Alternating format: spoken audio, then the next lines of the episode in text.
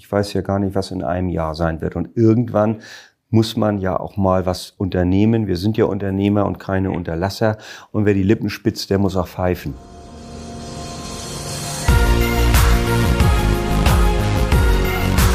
B und P Business Talk. Der Wirtschaftspodcast aus der Metropolregion Hamburg. Präsentiert von Business and People. Hallo, mein Name ist Tobias Pusch. Mit meiner Firma Wortlieferant produziere ich diesen Podcast. Für diese Episode des Business Talk waren Host Wolfgang Becker und ich mal wieder zu Besuch bei der Spedition InTime. Die sitzen in Buchholz im Gewerbegebiet Trelderberg. Stichwort bunte Halle. Wer da schon mal vorbeigefahren ist, weiß sofort, was gemeint ist. Und ja, die haben ja nun wirklich äh, in den vergangenen äh, drei Episoden, bei denen sie schon dabei waren, auch einiges erzählt darüber, wo bei ihnen der Schuh drückt und äh, was sich alles tut, wie sie da aber auch gegensteuern, zum Beispiel beim Fachkräftemangel.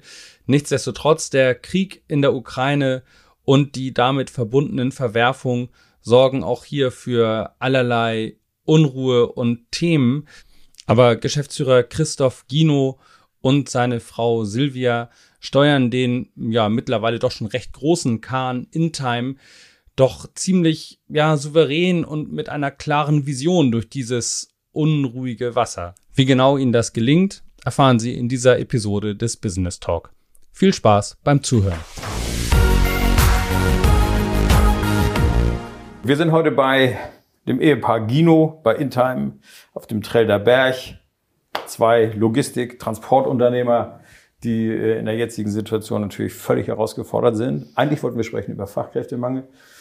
Frau Gino Thiele und Herr Gino, Sie beide äh, werden uns jetzt gleich ein bisschen berichten, wie die Situation ist. Und wir fangen nicht an mit Fachkräftethematik. Da steigen wir nachher noch ein. Das ist schon mal eine Baustelle für sich. Wir fangen mal mit dem Aktuellen an, was uns im Moment alle beschäftigt und auch uns normale Menschen, die keine Lastwagen fahren müssen, Spritpreise. Die Ukraine-Krise hat uns also äh, gezeigt, was alles geht auf dem Markt und wie gehen Sie damit um? Also wir gehen mit den Steigerungen inzwischen viel aggressiver um, als wir das ehedem gewohnt sind. Wir haben mit unseren Transportpartnern Floater vereinbart, aber diese Floater laufen immer zwei Monate hinterher. Was heißt das? Wenn man sieht, heute eine Rechnung schreiben auf Basis eines Dieselpreises, dann gilt der Dieselpreis von vor zwei Monaten. Hm. Weil das muss natürlich alles verarbeitet werden, in den jeweiligen IT-Systemen hinterlegt werden, damit der neue Dieselpreis dann zum, hm. zur Anwendung kommt. Bei den jetzigen Steigerungen des Treibstoffes wollen wir nicht, können wir auch gar nicht zwei Monate warten, sondern wir werden jetzt wöchentlich anpassen müssen, hm. damit wir das, was wir an der Tankstelle bezahlen müssen, auch zeitnah zurückerhalten. Die Dimension ist folgende. Heute zahlen wir 2,30 Euro. Mhm. Vor einem Jahr haben sie 1,35 Euro bezahlt für mhm. Diesel. Mhm, richtig, ja. Ja. Gut. Nur mal Euro die Steigerung. So. Genau. So, so ein Lastwagen. Die größten sind so 40 Tonner? Ja. Wie viel Diesel braucht der so? Im also auf die, das sind ja ökonomische Wunder, nicht? Die verbrauchen nicht einmal, wenn sie richtig gelenkt und bedient werden, nicht einmal 30 Liter auf der Strecke. Dann bewegen sie 40 Tonnen Gesamtgewicht und das ist vier Meter hoch, das Fahrzeug. Ah. Wenn ich das runterbreche auf einen Pkw, ist das eigentlich eine Umweltsünde, dass wir Pkws benutzen. Wir müssten alle auf einem Lkw sitzen, in Massen oder in einem Reisebus. ja, weil das viel ökonomischer ist. Ja, da wisst ihr welche, die davon aber, träumen. Genau, aber 30 Liter ist eben äh, der Verbrauch für ein 40-Tonnen-Fahrzeug. So, und wenn Sie jetzt auf 100 Kilometer ja. 30 Euro mehr bezahlen. Ja, ja. Jetzt sind das bei 1000 Kilometer 300 und dann geht es ja, weiter. Wie, so viel Strecke, wie viel Strecke macht Ihre Flotte so im Jahr? 100.000. 100.000 ja. pro Fahrzeug. Da kann man ja. sich ja ausrechnen, was das am Ende bedeutet. Das heißt, Sie stehen vor einer riesen Kostenwelle, die hier auch schon reingebrandet ist. Gut, nun haben Sie also dieses Spritthema, das ist das eine. Das andere ist das Energiethema schlechthin. Sie haben hier riesen Flächen, Sie müssen das alles warm halten, weitgehend und äh, da kommt die nächste Welle. Das heißt, Energiepreise für Gas, für immer, ich nehme an, Sie heizen hier mit Gas. Äh, das ja. ist der nächste Punkt, ne? Ja gut, äh, da sind wir ja in der glücklichen Lage, dass wir jetzt dieses Gebäude hier vor drei Jahren äh, eingeweiht haben. Das hat sich schon an KfW 55 mhm. orientiert. Unser Ergänzungsbau wird sich an EG 40 äh, orientieren oder nicht nur orientieren, er wird danach errichtet. Dieses Gebäude, in dem wir hier sitzen, wird also komplett mhm. regenerativ äh, beheizt ah, ja. ähm, über Strom. Ja den wir selber erzeugen, im Gebäude selber, arbeiten wir natürlich auch mit hocheffizienten Dunkelstrahlern, das ist Gas. Auch wenn es hervorragend gedämmt ist, das mhm. Gebäude, da brauchen wir weiterhin fossile Energie, auch wenn wir ein hocheffizient gedämmtes Gebäude besitzen. Mhm. Ganz ohne geht's halt noch nicht. Gut, das, das ist die nächste Baustelle. Jetzt haben wir schon zwei Baustellen. Kommen wir mal zum Thema Lieferketten und äh, dieses ganze Desaster, was uns da mit diesem Ukraine-Krieg äh, ins Haus geflogen ist. Ähm, Im Vorgespräch sagten Sie, waren, die eigentlich nach St. Petersburg sollten, die hängen jetzt hier fest. Wie weit sind Sie davon betroffen als Unternehmen hier? Sie sind ja regional, aber eben auch bundesweit unterwegs. Ne? Wir sind im Verkehr national unterwegs. Mhm. Als Logistikstandort haben wir nur diesen hier in Buchholz. Wir sind in dahingehend betroffen, dass natürlich all diejenigen, die jetzt Container aus woher auch immer auf der Welt importiert haben, um sie nach St. Petersburg oder überhaupt nach Russland weiterzuleiten, eben gezwungen sind, die Ware hier zu behalten, weil sie nicht bezahlt werden kann. Hm. Sind Sie davon auch betroffen? Haben ja. Sie hier Ware im, im, Lager, die hier festhängt quasi? Ja, wir haben hier Ware, die nicht mehr rausgehen kann. Das ist ein Rohstoff, der wird dann gegebenenfalls auch in andere Länder verkauft mhm. werden können, aber erstmal liegt er hier. So, das ist undankbar, weil wir leben eigentlich im Gebäude von der Bewegung. Ja, ein Lager Muss lebt, drehen, ne? lebt, genau, lebt davon, dass sich etwas bewegt mhm. und nicht davon, dass etwas liegt. Dann kostet es Geld. Ja, richtig, genau.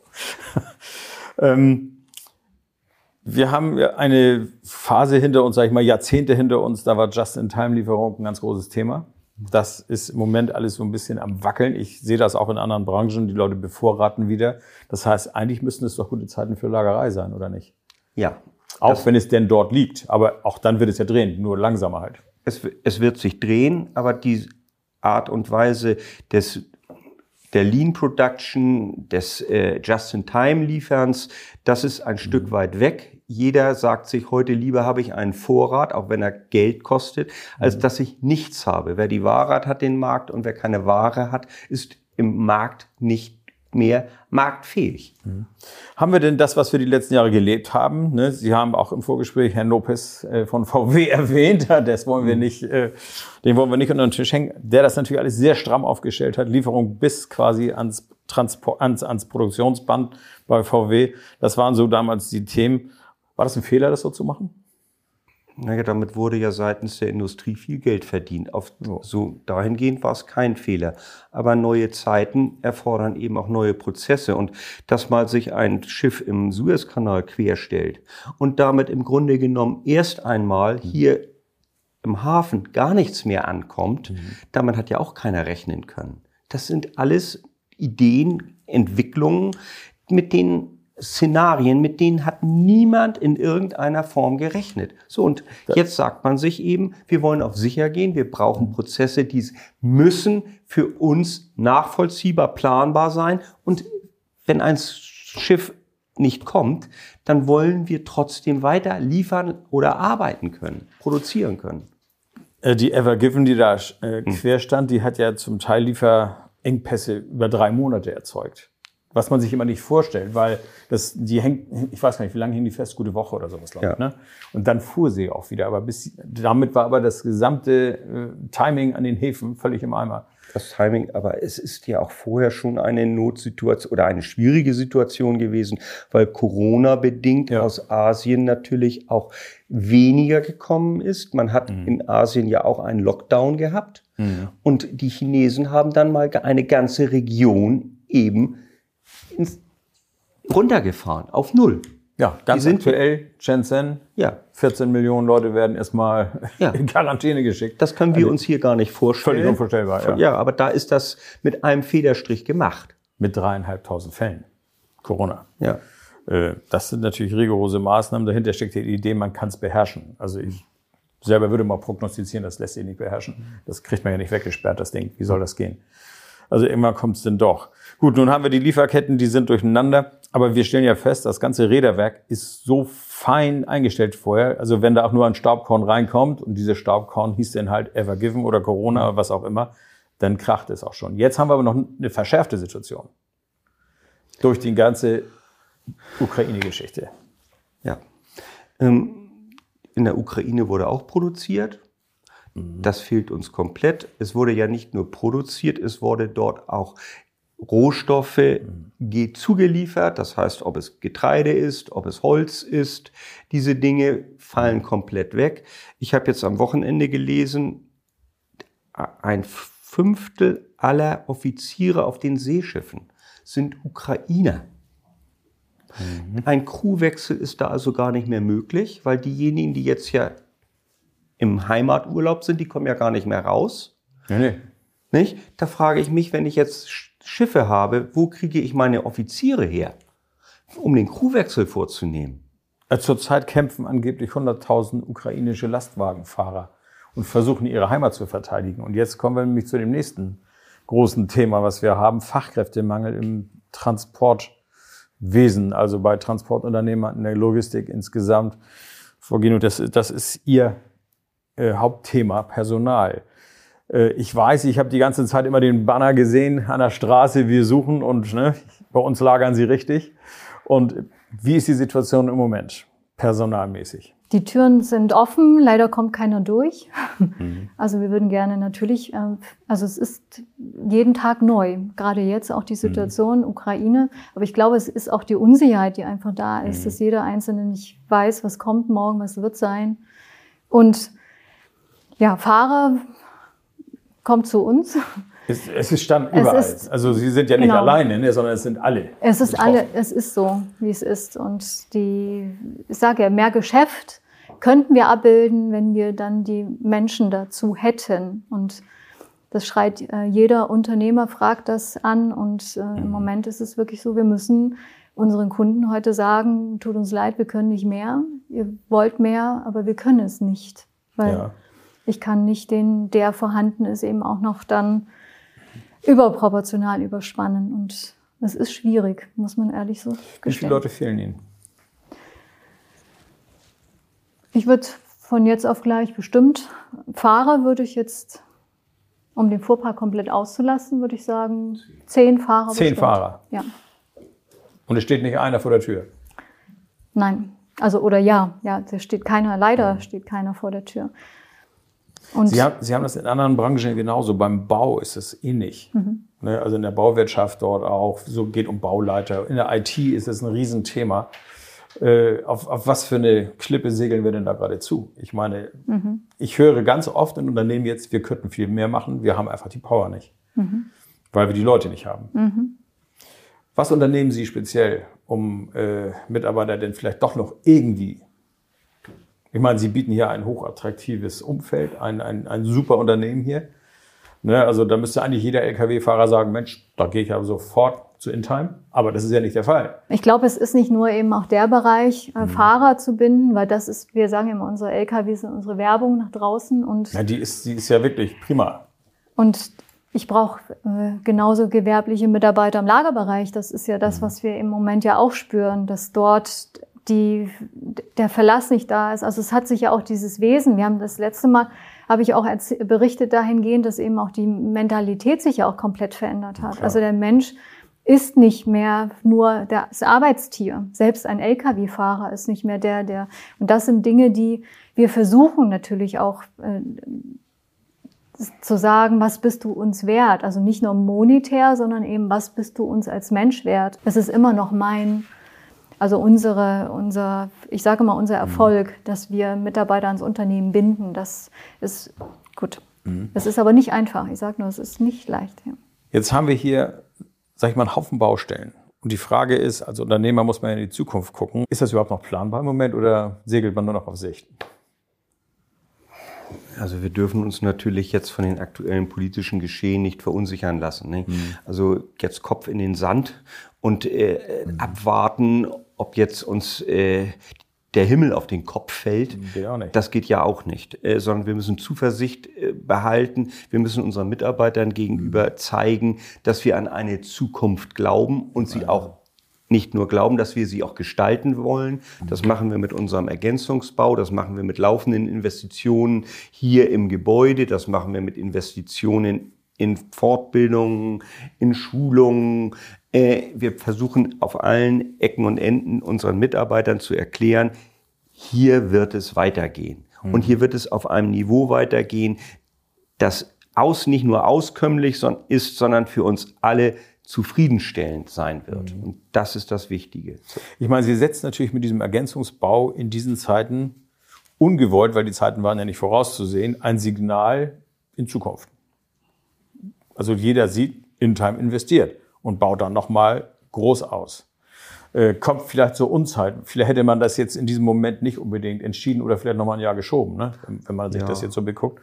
Aber ich weiß ja gar nicht, was in einem Jahr sein wird. Und irgendwann Nee. muss man ja auch mal was unternehmen. Wir sind ja Unternehmer und keine Unterlasser. Und wer die Lippen spitzt, der muss auch pfeifen. So. Das haben Sie allerdings gemacht. Sie haben allerdings vor drei Jahren hier schon gepfiffen Ja. und diesen Neubau hingesetzt hier. Ja. Das war ja schon ein Riesenbrocken und, und auch eine große Investition. Also insofern, äh, Aber die Segmente, den hört man, ne? die Segmente, Herr Becker, die wir bedienen, äh, die fordern einfach mehr Lagerfläche. Wir sind in sehr speziellen Produktbereichen hier im Lager unterwegs und äh, das Absagen von Geschäft, das kann einem ja letztendlich auch nicht gut tun. Wir müssen also mit unseren Kunden Schritt halten, mit unseren Auftraggebern und deswegen ergänzen wir den Bau jetzt noch einmal um 10.000 Quadratmeter. Gut. Und da wird was gelagert? Ist das ein spezielles Lager oder? Wir erweitern um Gefahrstoffe der Best- Sonderklassen 3 und 10. Das sind dann brennbare und entzündbare Flüssigkeiten. Äh, Das ist hochanspruchsvoll, weil es eine CO2-Löschanlage erfordert, die ähm, genau das eben ins Gebäude bringt, was wir eigentlich gar nicht mehr haben wollen, nämlich CO2. Nein, richtig. ja, zum Löschen ist das dann Zum, okay. Ja, zum Ersticken. Nicht? Es Ja, ist ja klar, gar nicht ja, löschen, es ist Ersticken. Das stimmt, Ähm, ja, ja. Aber äh, das ist alles sehr aufwendig, aber es wird von seitens unserer Auftraggeber verlangt, man konfrontiert uns mit diesen Produkten und bevor wir dann Nein sagen, möchten wir dann doch lieber im Markt bleiben. Wie viele Mitarbeiter haben Sie jetzt? Ungefähr 130. 130. Sie könnten 150 vertragen, vermutlich, ne? Brauchen. Gut, Sie müssen sich vorstellen, dass wir gerade im Lagerbereich haben wir eben auch viele Dienstleister, also das heißt ähm, externe. Und den, die helfen uns heute. Also ein großer Dank auch in die Richtung, dass die, die Partner dann da sind. Gerade im Container entladen und so weiter, diese Tätigkeiten, da haben wir externe. Und wir Die würden natürlich, die gibt es glücklicherweise noch, genau. Und trotz allem greifen wir auch noch mehr auf die zurück, weil wir eben das eigentliche, wir wollen eben Mitarbeiter an unser Unternehmen binden. Also nicht durch extern, sondern eben wir wollen sie in der Ist klar, da wird man ja wieder abhängig, ne? Genau. Ich habe unter anderem, äh, das wird auch eine unserer Geschichten sein im Magazin, äh, aus der Baubranche eine ganz tolle Geschichte mit dem Bauunternehmen Lindemann, die äh, auch Leute beschäftigen, die eigentlich schon längst in Rente sind oder wiedergeholt haben. Und einer davon ist Heinz. Und Heinz ist Polier auf dem Bau, der Mann ist 70 und hat mit strahlenden Augen erzählt, dass er äh, so froh ist, dass er noch wieder arbeiten darf.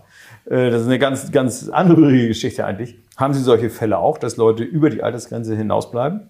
Ja, haben wir. Gerade in der Fahrerschaft gibt es die. Ja. Und vielleicht sollte Die wollen nicht runter vom auch, Bock. Ja, ja, genau. Gut, einige, bei einigen ist es dann, dann die Gesundheit, die dann irgendwann mal sagt, es geht nicht mehr. Klar. Vielleicht müssen wir das auch nochmal aktivieren, da nochmal äh, äh, nachzufragen, was geht da an Möglichkeiten. Wir haben einige Fahrer wirklich, die sind im Grunde, dürfen nicht mehr, also müssten nicht mehr Müssten arbeiten. nicht so, mehr, aber so ist es. fahren halt gerne oder wie Richtig, auch immer. Ne? ja. So ein Fall ist Heinz auch. Ja. Ich möchte da aber eins nochmal einfügen, die Logistik wertschätzen. Wissen Sie, ähm, wenn Sie heute bei Amazon ein Paket kaufen oder beim Otto-Versand oder wo auch immer, dann ist jeweils die Rücksendung kostenfrei.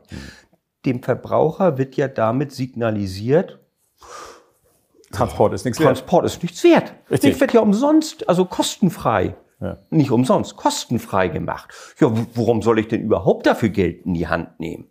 Und diese Geringschätzung, die muss aufgehoben werden. Nicht? Es kostet eben Geld und irgendeiner zahlt immer den Preis. Ob es die Umwelt ist, ob es ein Mitarbeiter ist, der für was weiß ich, nur für acht Euro beschäftigt wird, das geht einfach nicht. Wir brauchen einfach das, was unsere Dienstleistung wert ist und nicht das, was uns, wie wir abgewertet werden. Das nicht. Ich sag mal, wir haben jetzt vier Podcast-Veranstaltungen gemacht, hintereinander weg und haben viele verschiedene Themen geguckt und so weiter. Und ich möchte mich bei dieser Gelegenheit mal bedanken für Ihre Offenheit. Also Sie haben wirklich auch aus dem Nähkästchen geplaudert, uns mal tief ins Unternehmen blicken lassen. Das ist nicht selbstverständlich. Und äh, ich muss sagen, ich erzähle mal begeistert von InTime, was mir hier so begegnet. Und das macht Spaß. Ich wünsche Ihnen viel Erfolg und dass die Baustellen, die wir hier heute jetzt alle besprochen haben, irgendwie sich denn regeln über die Zeit. Das wird äh, vielleicht ein bisschen dauern, bis sich alles wieder hinruckelt. Wir hoffen, dass es nicht schlimmer wird. Aber das ist ja immer so, lächle und sei froh. Ne? Es könnte schlimmer kommen. Und ich lächelte und war froh, es kam schlimmer. Ne? Das erleben Das wir im wollen, Moment. das, wollen, ne? das wollen wir bestimmt nicht erleben. Nein. Frau Gino, Herr Gino, vielen Dank. Ihnen auch vielen Dank. Gern.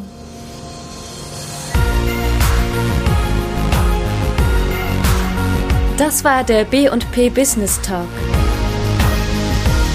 Der Wirtschaftspodcast aus der Metropolregion Hamburg. Präsentiert von Business and People.